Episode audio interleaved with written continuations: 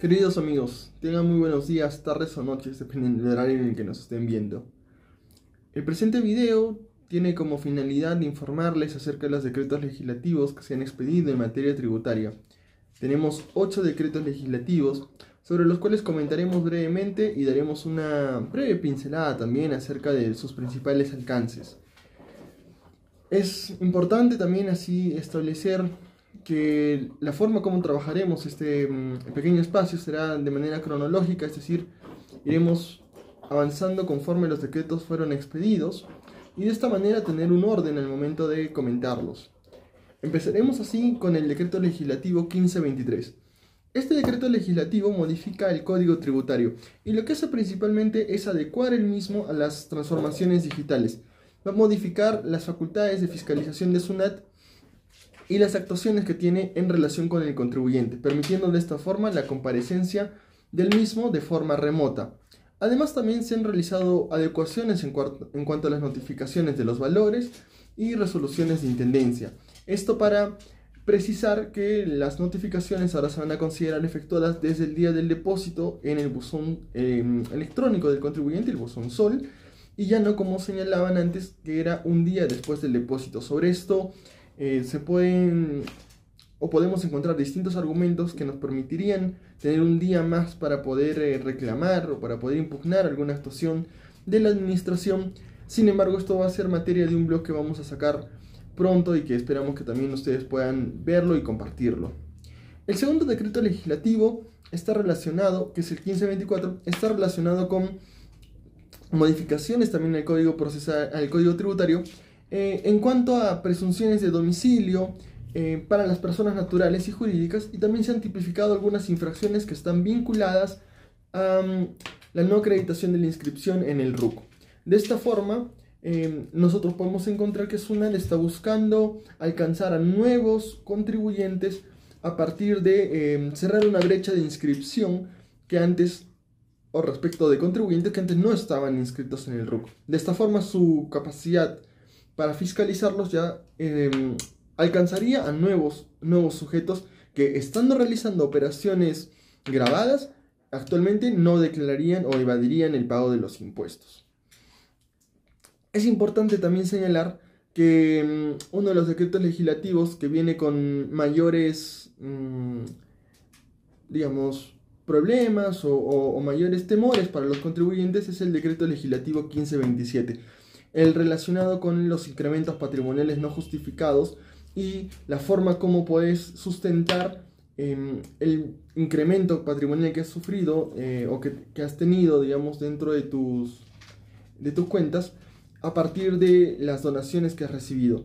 Y es que la norma precisa y equipara su tratamiento al del Código Civil. En este caso, se establece puntualmente que no se podrá sustentar estos incrementos patrimoniales en donaciones o liberalidades que no estén sustentadas debidamente en escrituras públicas o documentos de fecha cierta, todo dependiendo de el porcentaje y de la materialidad de la que estemos hablando, si hablamos de dinero o si hablamos de bienes, muebles o inmuebles, tendremos que recordar siempre que los muebles, bienes inmuebles, perdón, están vinculados a tener una donación bajo sanción de nulidad por escritura pública. Cuando se trate de bienes muebles, dependerá mucho de su importe. Si este supera el 25% de la UIT, deberemos contar con un documento de fecha cierta para aprobar la transferencia de los mismos.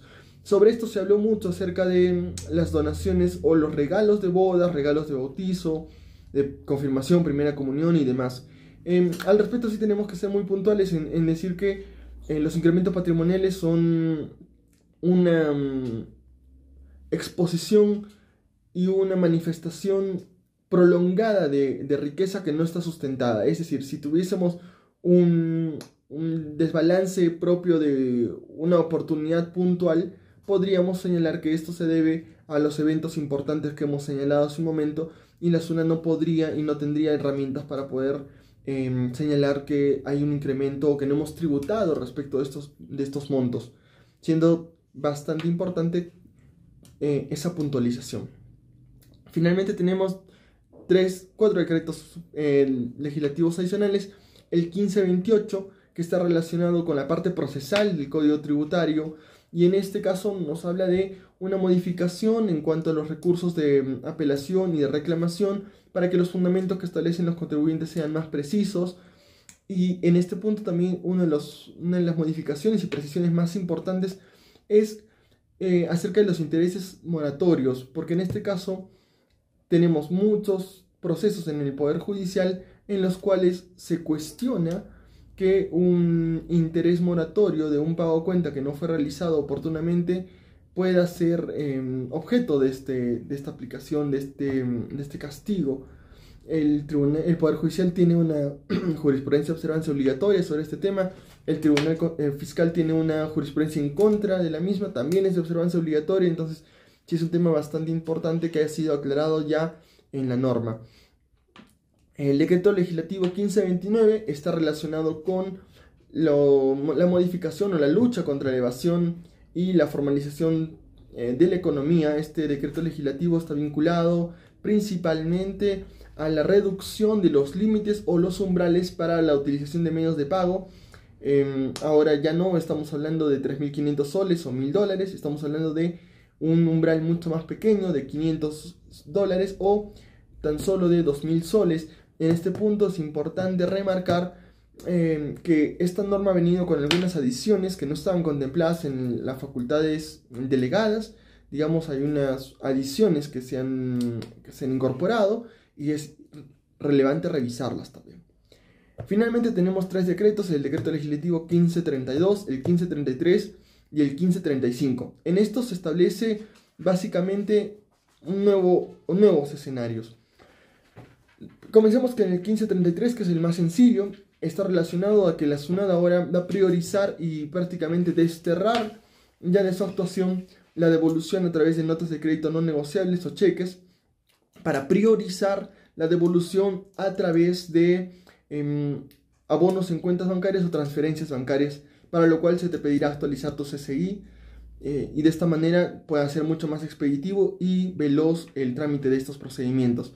El decreto legislativo 1532 y el 1535 son dos decretos legislativos que van a segmentar a los contribuyentes y los van a separar por perfiles de, cumplimiento y por sujetos con y sin capacidad operativa. Los sujetos sin capacidad operativa tendrán como consecuencia la no utilización o que no podrás tú gozar del crédito fiscal, el gasto o costo que esté relacionado con los comprobantes que ellos te emitan. Y sobre esto también hay una un procedimiento para establecer quiénes van a ser sujetos sin capacidad operativa. Eh, muy importante estar en la revisión de estos temas porque nuestros proveedores podrían ser cuestionados y también nosotros podríamos tener o estar en riesgo em, por las operaciones que realizamos. Finalmente, el decreto legislativo 1535, que habla acerca de los perfiles de cumplimiento y las consecuencias de no encontrarse dentro de esos perfiles, está relacionado con esta segmentación que ya les comentaba y poder categorizar a los contribuyentes respecto de sus niveles de cumplimiento, respecto a si estos tienen procesos eh, penales con SUNAT en los cuales hayan sido declarados evasores em, y principalmente eh, como consecuencia de los mismos que tengan un trato diferenciado respecto de aquellos sujetos que sí están cumpliendo con sus obligaciones tributarias con una manera digamos regular. Se elimina el régimen de buenos contribuyentes y por tanto ahora estaremos ante la expectativa de saber cómo es que SUNAT va a ir categorizando a los contribuyentes y qué perfiles les va a ir asignando, así como las obligaciones tributarias que deberían tener,